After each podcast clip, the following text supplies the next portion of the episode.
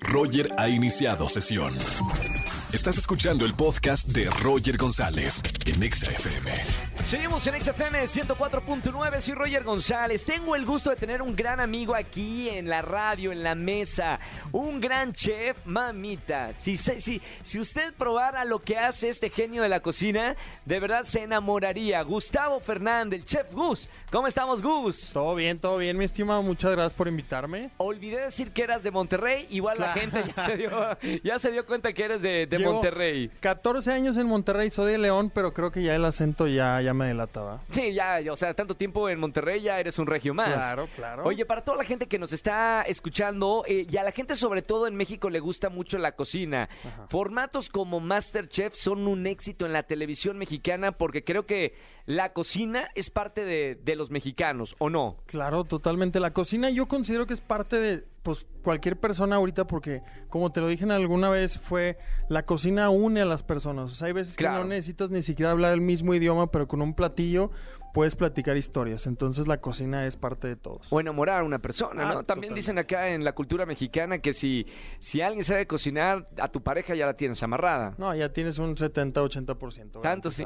O sea, más que la sonrisa, cocinarle bien. Totalmente. Aparte, pues con una buena sonrisa, pues nos vamos de gana. No, hombre. Oye, Gustavo, bienvenido a la radio. Me encanta porque además eres influencer. Un millón de, seguidores en TikTok. o sea, eres un rockstar, ¿no? De la cocina. Gracias, gracias. Digo, no nos consideramos, yo siempre he sido con los pies muy puestos en la tierra pero la verdad es que sí está bien padre el, aprecio y atención y, todo lo que me ha llevado a hacer la gente está bien, bien padre. ¿Cómo has empezado eh, eh, en este mundo de, la gastronomía? Pues empecé, mira, primero, eh, pues yo era gordito antes, o sea, yo pesaba, tenía un sobrepeso excesivo muy, muy padre, que era, pues yo pesaba 155 kilos a los 16 años, entonces...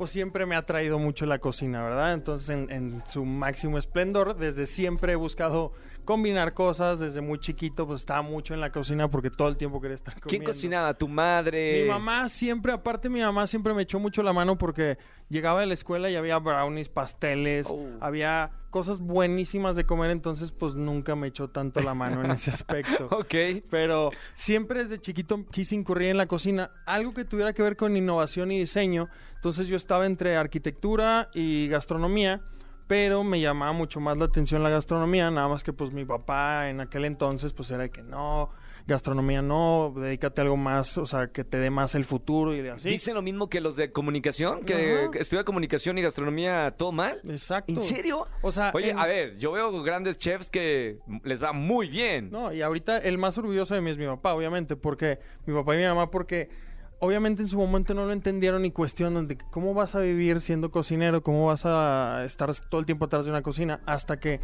pues, hay muchos más factores que influyen, el tener restaurantes, el estar en redes sociales, el estar en medios, o sea, es mucho más amplio el carácter el que manejo yo a, pues nomás estar cocinando. No, y aparte si empezaste eh, eh, en la cocina y, después de ya varios años de, trabajo, eh, fuiste chef ejecutivo del Hábitat. Así es. Wow, Macadam también, Club Hípico, o sea, has tenido una carrera y, y que te ha logrado ser ahora un chef de tu propio restaurante. Claro, ya llevo Cumplí tres meses con mi restaurante, es un sueño que lleva 10 años y ahorita ya estamos desarrollando el siguiente proyecto que es una casa gastronómica que vamos a hacer allá en, Monterrey. Y aunado a esto, pues vamos a hacer un restaurante de mariscos, vamos a hacer un restaurante de tacos, o sea, ya tenemos muchos proyectos en puerta, gracias a Dios, y el apoyo de la gente está bien padre porque desde que abrimos se ha estado llenando casi todos los días. Pues tú lo viviste y que ya A ver, yo, probé los, los eh, huevos benedictinos más deliciosos que he probado en, mi vida y te lo dije. Sí, gracias. Con una, así, eh, con trufa. de, ¿Puedes describir esos huevos benedictinos? Es mi especial, bueno, una de mis especialidades es un pan brioche que hacemos con mantequilla. Tiene queso provolón, espárragos al vino blanco, jamón serrano, los huevos pochados, yema curada, que la yema curada es yema de huevo que se pone desarrolla un sabor si lo pones en azúcar y sal, la rayamos arriba. Órale.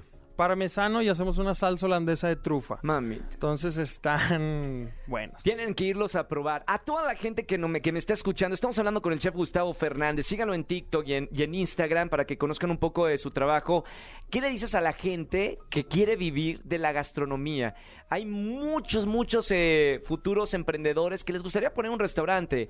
¿Cuál es el secreto para tener un, un- un éxito en un restaurante? El- yo creo que siempre me hacen esa pregunta y, les contesto eh, muchas veces lo mismo, que es que no tener miedo, porque la verdad es que siempre el cuestionarte de que qué va a pasar y si no funciona y si no, simplemente es, si realmente te apasiona, es hazlo, porque al final del día cuando haces las cosas con tanta pasión y dedicación, el dinero va a caer y el éxito y la trascendencia y todo, siempre y cuando lo hagas con todo el corazón, va a salir excelente. Me gustaría saber de la parte artística, porque Gus, eres, eres un artista de, de la gastronomía.